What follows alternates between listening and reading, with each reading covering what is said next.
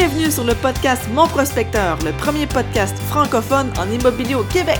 Rejoignez-nous sur monprospecteur.com, l'outil incontournable pour tout investisseur immobilier.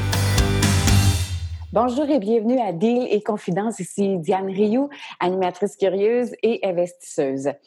Aujourd'hui, on s'entretient avec un immopreneur qui est Jean-François Picard de Québec.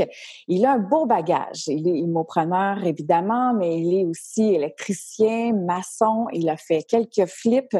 Mais aujourd'hui, il nous parle particulièrement d'un deal qu'il a trouvé sur mon prospecteur, un duplex qui était euh, en succession, tout simplement. Et il a euh, cédé ses droits sur la promesse d'achat. Donc, pour tous ceux qui voudraient se lancer dans la session de promesse d'achat, il nous donne plein, plein de trucs sur euh, le financement, la négociation, euh, la valeur de, revente et plein, plein, plein de stratégies là, pour euh, fort intéressant pour ceux qui voudraient se lancer dans la session de promesse d'achat. Donc, on va aussi apprendre évidemment comment on peut espérer faire du profit et quels outils pourraient nous aider pour y arriver. On est avec Jean-François Picard. Bonjour Jean-François.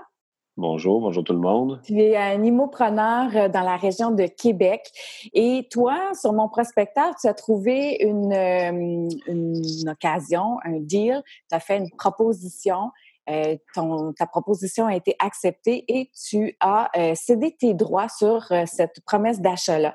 J'aimerais ça que tu nous expliques un peu comment, comment ça se passe, qu'est-ce que c'est ce type de transaction? Absolument. Donc, c'est sûr que premièrement, il faut trouver un, deal. C'est là que mon prospecteur entre en ligne parce qu'on s'entend que ce qui est sur le marché, c'est des deals qui peuvent se travailler mais bon, c'est un peu plus compliqué. On, cherche l'exception, on cherche euh, des fois des, des, gens qui sont en difficulté, qu'on va aider avec la transaction, mais on cherche vraiment de quoi d'exceptionnel. De, Donc, avec mon prospecteur, on, on, se crée un secteur, puis on, on essaye de devenir pro de ce secteur-là. Donc, aussitôt qu'il sort un, avis de 60 jours, succession, dans mon cas, c'est beaucoup par les successions. Euh, je trouve ça le fun parce que c'est les personnes, oui, sont, sont rendues à vendre dans leur esprit, mais sont pas nécessairement, ils n'ont pas des problèmes financiers. Donc, euh, ils sont dans un souvent dans un deuil, dans un début de deuil, mais euh, on apporte quand même une belle solution. Ils veulent vendre la maison. On leur, souvent, elle est payée. Euh, ils ont même souvent un héritage qui est venu aussi par-dessus ça. Donc, on est capable d'avoir souvent un bon prix pour la, pour la maison qui est en succession. Est-ce que 90 de mes dossiers, c'est ça. Là. Est-ce que tu as une marge où tu te dis euh, je vais je vais acheter pour ce prix-là, puis c'est mon maximum, ou j'ai besoin de temps d'écart pour être capable de pouvoir céder euh, ma promesse d'achat puis que ça soit avantageux pour tout le monde? Bien, c'est sûr, c'est ça. Pour faire le, calcul, euh, on, on, on regarde les comparables. on, peut le, on, peut le, travailler sur mon prospecteur, ça, ça va bien aussi. Donc, on peut, euh, on peut sortir nos comparables, voir bon, qu'est-ce que, comment je vais pouvoir la revendre. Euh, peu importe les rénaux qu'on met, il faut euh, rester réaliste. C'est un secteur de vente de 280 000. Quand même qu'on met le paquet dans la maison, qu'on pense l'avoir amené à 300 000 ça va être dur. Donc, il faut rester réaliste, voir qu'est-ce qui s'est vendu autour en comparable. Puis, arriver avec, euh, on part de ça pour notre calcul, on enlève tous nos, nos rénaux qu'on prévoit mettre, sans trop en mettre non plus pour rester dans, dans le marché. Et euh, tous les frais d'acquisition, les, euh, les, les, les, dépenses qu'on va avoir, les, le coût de possession, ça aussi, il faut être assez réaliste là-dessus. Ça peut être ça peut être vite, mais des fois, ça peut déborder un peu du temps qu'on avait prévu. Donc, tu fais, les, tu fais les calculs un peu comme si c'est toi qui faisais un flip. Absolument. Moi, dans le fond, euh, mon intention première, c'est toujours de, céder mes droits. Parce que, mais j'en fais aussi des flips en même temps. Donc, c'est pour ça que des fois, je, bon, là, faut que je le cède parce que j'ai pas le temps, puis au pire, il va attendre. Mais moi, mes flips, j'ai, je calcule toujours une possession d'au moins 15 mois. Donc, s'il n'est pas rentable de le, de le vendre dans 15 mois, on s'entend qu'on veut pas se rendre à 15 mois, mais si, si j'ai pas ce temps-là pour le faire, dans mon cas, moi, je trouve ça trop cher. Donc, euh, j'essaie toujours en, plan A de vendre, de céder mes droits.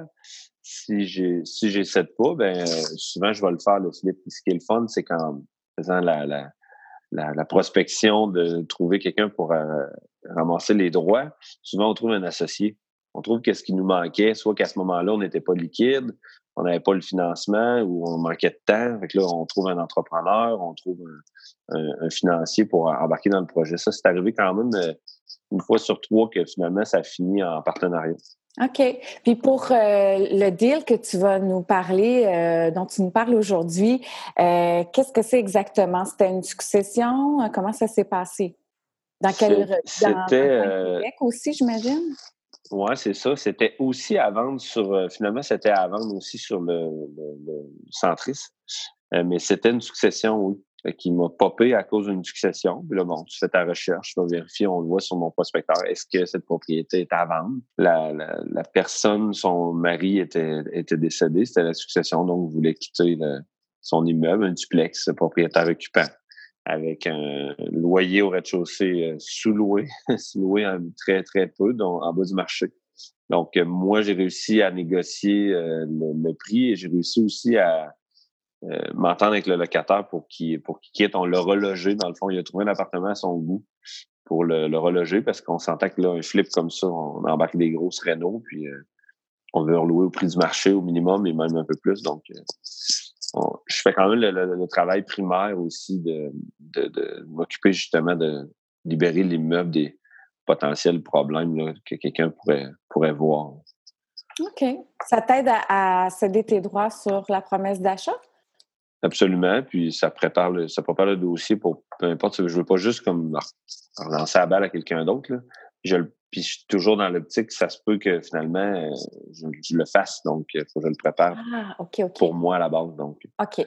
Donc là, concrètement. souvent, plus ça avance, moins j'ai envie mais, euh, de céder, mais. Oui, c'est ça. On, le fait pareil. Donc là, concrètement, bon, tu as eu l'alerte. Tu t'es dit, euh, bon, je vais étudier ça comme il faut. Il y, a, assez de profit à faire. C'est quoi ton approche auprès de la, de la dame dans ce cas-ci? Euh, qui venait de perdre euh, son époux? Ben là, c'est sûr qu'on ça faisait quelques temps de mémoire, quelques mois que c'était à vendre. Le prix demandé était relativement raisonnable. Il y avait quand même plusieurs Renault très apparentes. Il y avait des fissures dans la brique, puis il y avait toutes sortes de, trucs qui nous permettaient facilement de dire oui, OK, votre prix est raisonnable, mais voici, on a tant, tant, tant de travaux à faire, donc on veut réduire au moins ce montant-là. Puis, euh, on ne le sait jamais, mais je pense que la, madame était quand même en moyen, puis avait eu euh, peut-être un, bel héritage, donc euh, on, a pris le temps, on, a, pris le temps de créer une belle relation aussi avec la, vendeuse. Donc, jamais qu'on lui dit, ben, je te donne un exemple, 100 000 de moins que ce que tu demandes parce que ça vaut ça, puis tu n'auras pas plus on, part de oui, ton prix est bon, mais j'ai, exemple, 90 000 de Renault à mettre. Donc, euh, on sait tu trouves un terrain d'entente entre tout ça. Tu On a réussi à, avoir un. On a peut-être payé aux alentours de ça, le 90 000 en bas de, la valeur que ça vaut. Wow! Mais il y avait peut-être en réalité un 40 à 50 000 de, de Renault à mettre. OK. Donc, 90 000 en bas de la valeur marchande, puis tu avais 50 000 de, de Renault, là, probablement à mettre. C'est ça. Donc, euh, c'est là, on a fait bien des projections parce qu'on a un logiciel, dans le fond, euh, euh, le Flipper, qui, qui, vient de Yvan Cournoyer, du Club Immobilier. Puis, c'est sûr qu'on fait des projections dans ce secteur-là. On avait la chance d'avoir plusieurs comparables vendus différents. Donc, on pouvait dire euh, est-ce qu'on le rénove beaucoup, on le rénove peu? Euh, finalement, euh, ça a été une rénovation correcte, mais pas, pas pour revendre un propriétaire occupant. La personne qui m'a qui a pris les droits sur le deal, finalement, il l'a gardé. Ça, c'est une autre option qu'il faut toujours avoir en tête. OK. Parce que on se dit, ah, j'achète une maison, je vais la revendre 300 000, puis ça se passe pas comme on pense, puis qu'on ne veut pas perdre. Donc, est-ce que toujours mettre l'option de la louer, d'allouer en, en, standard à l'année, 12 mois, est-ce que j'arrive en la louant standard? Donc, la pression de la vente, euh, on, a, une porte de sortie. OK. On peut tomber dans un mauvais moment dans le marché. On, a une, nouvelle sur les taux, puis ça monte d'un coup, puis on est pris avec six mois de plus. Ben, on peut s'en revirer puis la louer. Donc, euh, mais si on a monté des chiffres trop hauts, on ne sera pas capable. Donc, euh, dans le cas de ce duplex-là, euh, la personne qui l'a qui l'a ramassé, ben, elle, loue finalement, puis elle ne veut, plus vraiment le vendre parce qu'elle ne payé pas trop cher. ça lui rapporte, elle fait du cash flow sûrement. C'est ça, exactement. Mais ça vend pareil, donc c'est juste moins pressé. OK. Tu peux vendre cher dans ce temps-là. Ça te permet de dire, ben, moi, je laisse mon prix affiché comme je le voulais. Si quelqu'un le veut, ben, il, le prendra. Sinon, ben, je le garde. Je fais pas. Euh, c'est comme on le sait dans, dans, le flipper, mais à chaque mois, euh, notre profit baisse. Notre profit baisse. Donc, euh, quand on embarque avec un, locataire, c'est sûr qu'on ne peut pas vendre en 30 jours. Il faut créer des ententes. Moi, quand je le fais, j'ai toujours une entente avec le locataire. On s'entend pour un montant. Tu sais que je suis à vendre. Si j'ai à vendre, ben, on, on a peut-être un 90 jours pour quitter. On s'entend avec eux d'avance quand on sait qu'on va peut-être euh, vendre dans la prochaine année. Est-ce que vous utilisez des bas, des baux, c'est-à-dire dans ce temps-là? Euh, on utilise des baux quand même, puis on, se fait, on, se fait, un contrat à part, puis c'est sûr que ça. reste de bonne foi. le, le, beau est plus puissant que le contrat à côté, mais euh, j'ai eu à le faire deux fois, puis il n'y a pas de problème. Les gens, il ne faut pas leur cacher pour leur arriver ça. Après, on leur en parle avant de louer. S'ils sont à l'aise, on donne un bon montant. Là, ça paye euh, ça paye bien du dédommagement, puis le, déménagement, puis euh, il n'y a pas de problème. Puis on le calcule aussi dans notre, dans notre projet. Mais si on prend l'exemple d'un duplex qui va nous coûter environ 13% de coût de possession mensuel, puis qu'on le garde six mois, bon, ben, même si on donnerait la moitié de ce montant-là à un locataire pour quitter, euh, c'est un, un, un, faible coût versus euh, juste payer à la banque puis euh, qui reste rien. Exact.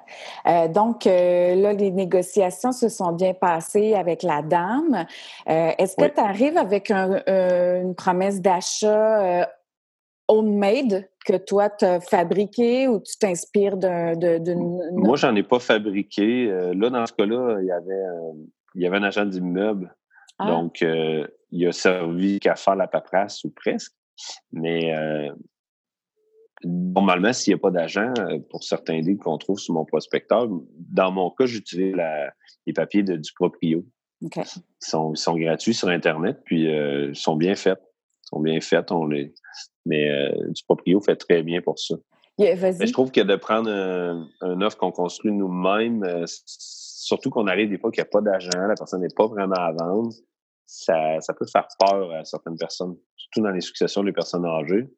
On arrive avec un papier du proprio, c'est super professionnel, puis pas prendre, faudrait pas prendre des papiers d'agent non plus, ça, ça leur ferait peur aussi. Donc, du proprio, ils savent qu'il n'y a pas d'autres intervenants, puis ça les rassure, ça marche bien. OK. Ça, apporte aussi une certaine crédibilité. Là. Vous n'arrivez pas avec des, des, des clauses qu'ils pourraient ne pas euh, comprendre. Euh, non, puis quand ils montrent ça à leur notaire, parce que c'est toujours là une étape pour eux d'aller montrer ça à leur notaire, puis notaire, il commence pas à faire, à passer euh, une journée à faire des recherches sur comment on a composé nos textes. Je veux dire, c'était bien construit, donc. Exact. Ça rassure tout le monde. OK. Donc, euh, les négociations se passent bien. Tu euh, as offert euh, un montant, vous, vous avez obtenu. Qu'est-ce que vous indiquez de différent sur une promesse d'achat? Qui, quand on veut la céder? Qu'est-ce qu'il faut faire de, différent que lors d'une transaction normale? dans le, dans le titre, pour avoir le droit de, biffer notre nom, comme on dit, dans mon cas, comment je l'ai appris, c'est d'écrire euh, son nom ou le nom de sa compagnie et où c'est désigné. On peut écrire et où euh, les compagnies à être formées. Donc, euh, légalement, notre nom, oui, est là, mais on peut le buffer ou en rajouter. Parce que souvent, dans mon cas, une fois sur trois, on a rajouté. Donc, on a mis un associé. Donc, si on ne l'a pas mis, c'est un associé, d'habitude, le vendeur va accepter. Mais si on veut complètement changer le nom, euh, puis on n'a pas mis ça, euh, c'est pas possible. avoir vraiment une bonne entente. Là. Légalement, c'est pas possible. Par, contre, si on l'a mis, il est obligé de l'accepter. Le vendeur, euh, il faut qu'il signe, mais il est légalement obligé de l'accepter. Il ne peut pas l'empêcher. Donc, ça, c'est la, technique. Puis, un autre petit point dans l'offre, c'est qu'on essaie de se laisser un peu plus de délai. Donc, si on veut vendre notre, notre offre, on essaie de mettre le délai de financement le, le plus long. Parce que c'est le fun d'être capable de céder nos droits euh, avant le financement. Donc, ça nous évite à nous d'aller chercher un financement. Parce que si, exemple, on a 10 jours, c'est d'une promesse en 10 jours que l'autre personne ait son financement aussi, c'est sérieux. Oui, OK. Donc, si on est capable de mettre un 15-20 jours, euh, ça nous donne un peu de temps pour la vendre avant, avant d'avoir eu notre financement. Sinon, ben, on va chercher notre financement, mais on met aussi un, délai de possession assez loin. Donc, si on a un 60-90 jours avant la possession, ça nous donne euh, beaucoup de temps pour euh, céder nos droits. Puis dans ce, dans ce scénario-là, c'est plus facile de retourner faire des visites aussi. toutes les conditions sont tombées, l'inspection est faite, euh, le financement est rentré, donc euh, on dit plus tard, on va revenir voir. J'aurai un entrepreneur qui va venir voir si, ça, si. Bon, on est capable de faire des visites euh, plus fréquentes. Tandis que quand on est avant le délai de financement, faire revenir deux, trois fois avec des gens, on essaie de commencer ça, mais des fois, on a des appels sur le tard. C'est plus dur, là, et ça commence à allumer des lumières. OK. on, essaie de, on essaie de le faire idéalement après le financement, fait que d'avoir son propre financement pour euh, geler le deal. OK. Puis la fameuse clause 7.5 euh, euh, dans les offres d'achat de l'OASIC, par exemple, mm-hmm. celle-ci, qu'est-ce qu'on fait avec? Est-ce qu'elle est dans, celle du proprio aussi? Oui, bien, on la, on la, on la biffe, on, on l'exclut. C'est sûr que quand on le fait directement, c'est pas un problème. on l'explique. On l'explique à personne ça, puis moi, je suis très ouvert. Je leur dis, ben, ça se peut que j'ai un associé, mais ça se peut que ce soit juste mon associé qui le fasse finalement. Je le présente de même parce que même si je connais pas la personne, on s'entend que c'est un futur associé techniquement. Donc, euh, ça devrait être moi, mais ça peut être mon associé qui va faire le projet ou deux. Bon. Fait qu'ils sont, sont, à l'aise avec ça. Bon, quand on a un agent qui est un peu plus euh, réticent à ça, ça là, il faut négocier. Ça, c'est un petit peu plus dur. Oui, parce qu'ils ne veulent pas la biffer, eux, cette. Euh, oui, des fois. En, général, c'est correct. Mais très souvent, ils ne veulent pas la biffer. Ça m'est arrivé une fois que c'était complètement impossible. Un, deal qu'on avait trouvé sur mon prospecteur aussi, ça fait, quelques années, ben, quelques années, deux ans. Puis, euh, à Beauport, fait que ce qu'on a fait, c'est qu'on l'a acheté. On l'a acheté, on a fait la transaction, puis on l'a revendu parce qu'on avait trouvé quelqu'un, puis cédé les droits. Et qu'on l'a revendu deux jours après. Ça a coûté une taxe de bienvenue supplémentaire, mais ça, valait la peine dans le deal quand même. OK, c'est intéressant. Vraiment, bravo. Euh, donc, euh, pour ce deal-là en particulier, la succession que, que ta, donc, ta promesse d'achat est acceptée, euh, comment ça, comment ça s'est passé? Comment de temps ça t'a pris pour trouver quelqu'un pour céder cette, cette offre-là? Dans ce, dans ce cas-là, j'ai été chercher mon financement moi, je suis entrepreneur maçon, puis il y avait des, euh, des problèmes avec la maçonnerie, fait que je voulais que ça soit euh, réglé, dans le fond, pour bien présenter le, le, projet, parce que moi, moi, ça me fait pas peur, je suis maçon, mais bon, quand les gens voient des trucs dans, la brique, dans la pierre, des fois, ça leur fait peur, ça leur fait reculer sur un deal. Donc, euh, moi, j'ai fait les réparations nécessaires. Donc, j'ai été chercher mon financement, j'ai fait les réparations gratuitement pour la dame.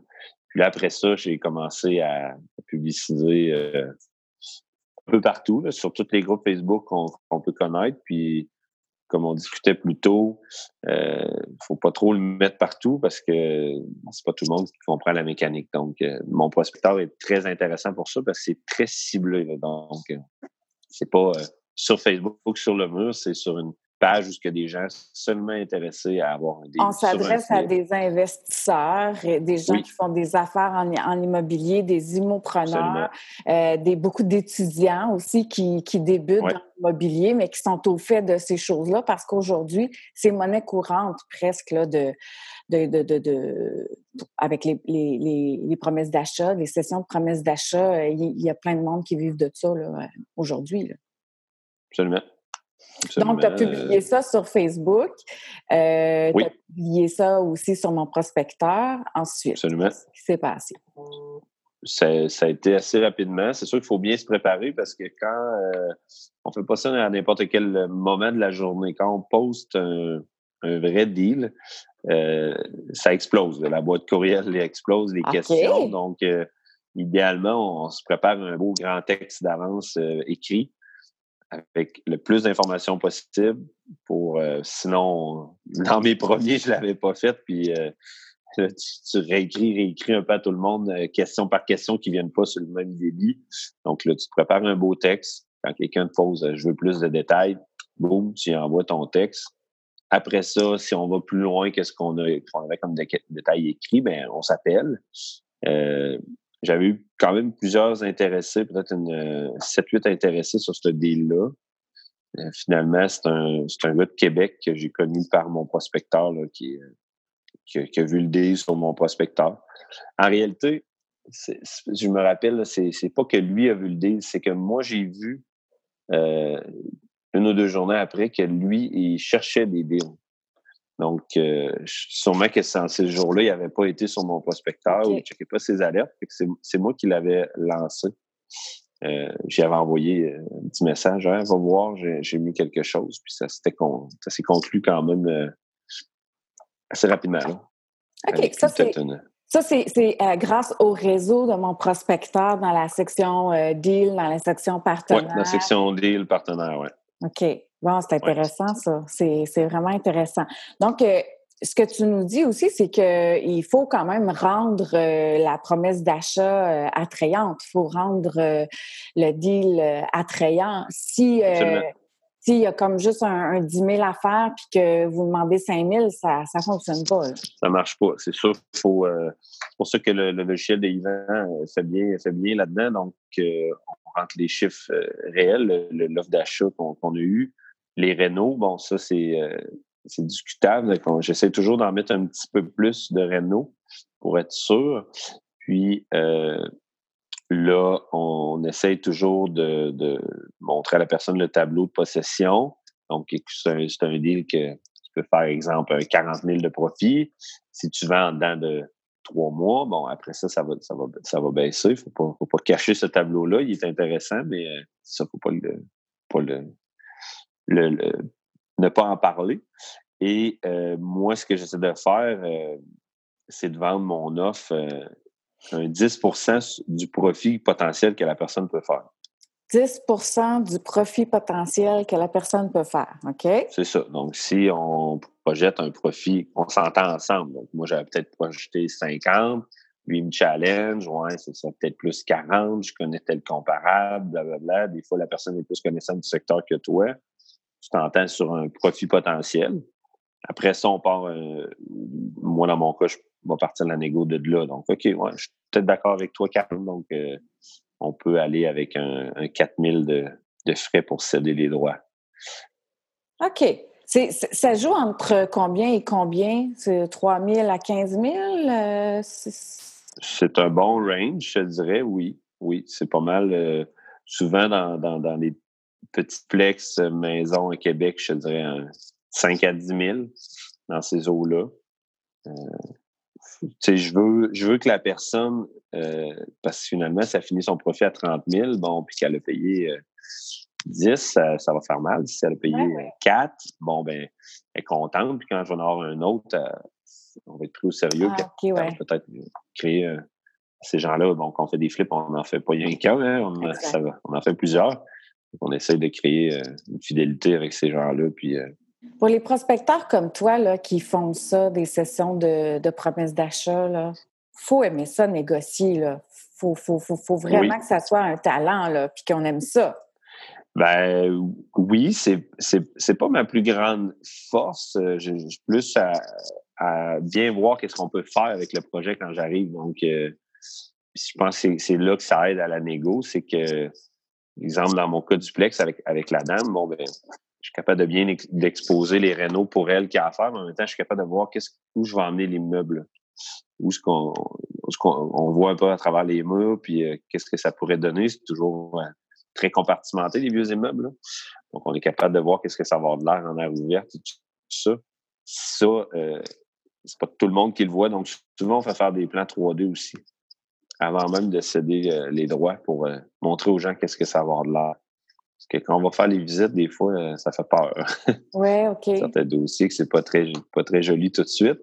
On voit du tapis, puis on voit des, des arches, puis euh, euh, j'ai rarement des aires ouvertes là, dans, les, maisons un peu plus âgées. Donc, Donc, tu as des investisseurs que tu approches avec un, plan 3D pour leur montrer, regarde comment que ça pourrait être beau si tu, si tu prends le deal.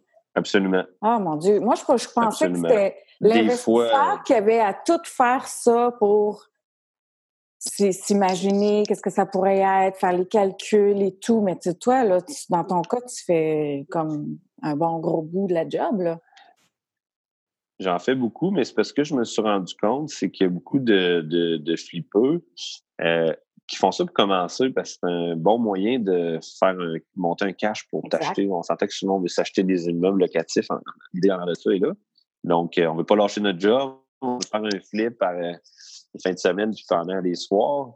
Donc, on n'a pas, pas tant beaucoup on n'a pas tant beaucoup d'expérience, puis on manque de temps aussi. J'ai même, dans mes deux derniers projets, fait la démolition.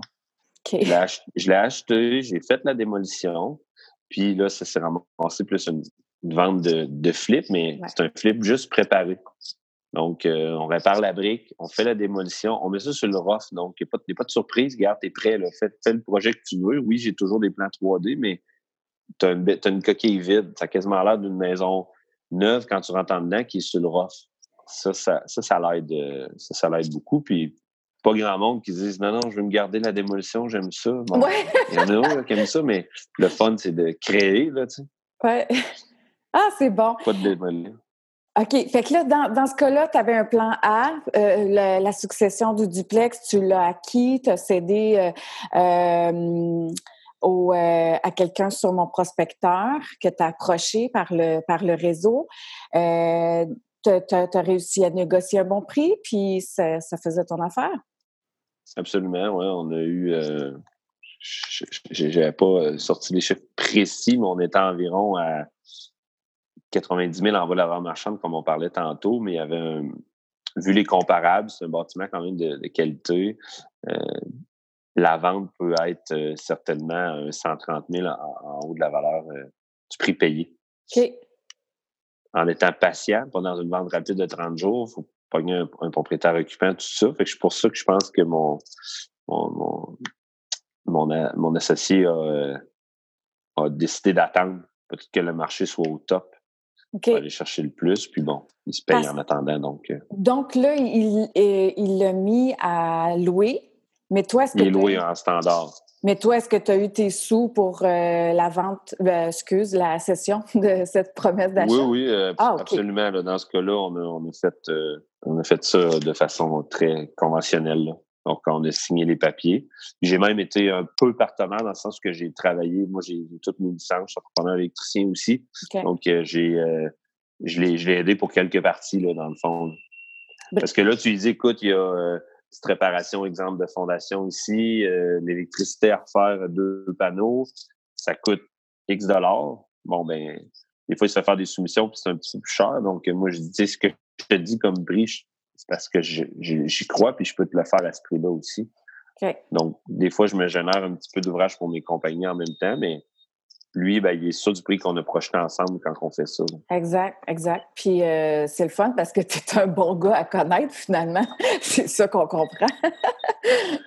ça peut. Euh, il y a des belles associations à faire, je pense. Exact. Puis dis-moi, Jean-François, euh, si quelqu'un voulait se lancer dans la session des promesses d'achat, qu'est-ce que tu aurais à lui donner comme conseil?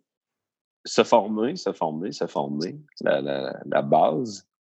Euh, faire les faire les cours euh, les cours de flip euh, il y en a plusieurs de disponibles avec plusieurs profs donc en faire le plus possible peut-être en faire peut-être en faire un ou deux soi-même avant pour connaître la mécanique au complet de, de, réalisation d'un flip. Faire des sessions de OK. Faire, des flips.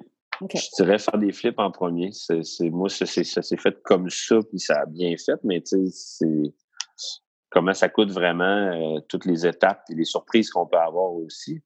Donc, quand on en a fait un peu, ça, ça peut aider. Puis, euh, connaître un secteur aussi, spécialisé dans un secteur.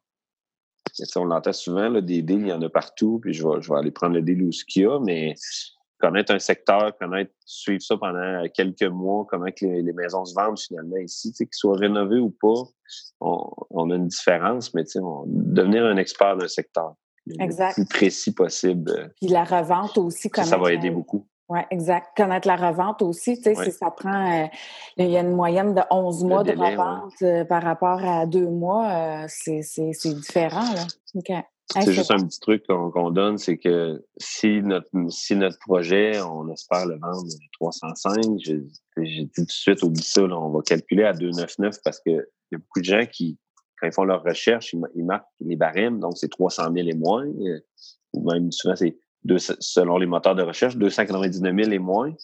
Donc, euh, si on s'affiche à 305, là, on vient de perdre une grosse parcelle de la pyramide d'acheteurs qui ne verront même pas ta maison, même si elle vaut, tu sais.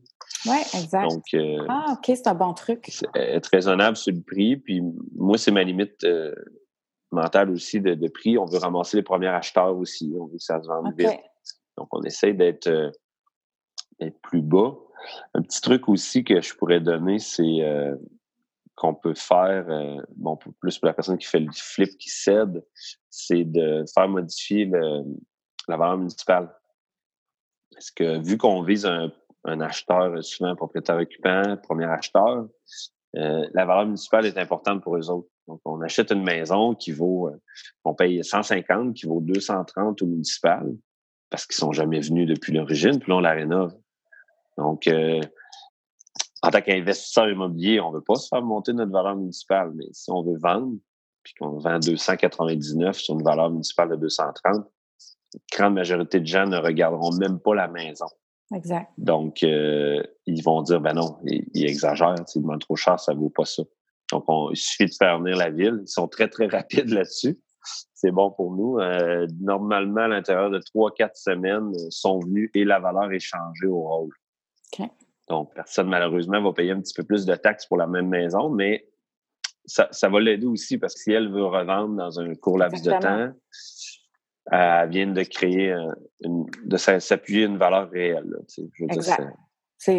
Puis on ne se cachera pas que la ville, présentement, pour les maisons, sont, sont quand même euh, proches. quand même proche de la valeur. Quand ils viennent visiter, on va, on va se le dire, quand ils viennent visiter, ils sont capables d'évaluer ce que, ce que ça vaut quand même dans le marché. OK. On, parle de la région de Québec.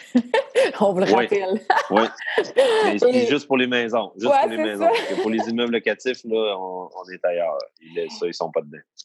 Jean-François, c'était super intéressant. On aurait pu continuer d'en parler encore euh, très longtemps, mais euh, on doit quitter. Donc, euh, je te demande la dernière question que je demande à tous les invités. As-tu une citation qui t'inspire dans ton quotidien pour le travail? Ah, euh, je ne suis, pas tant un gars de, de citation, mais euh, c'est une phrase que je dis comme ça, d'être réaliste. Parce qu'on est tous des optimistes, les flippeux, puis moi-même, puis très positifs.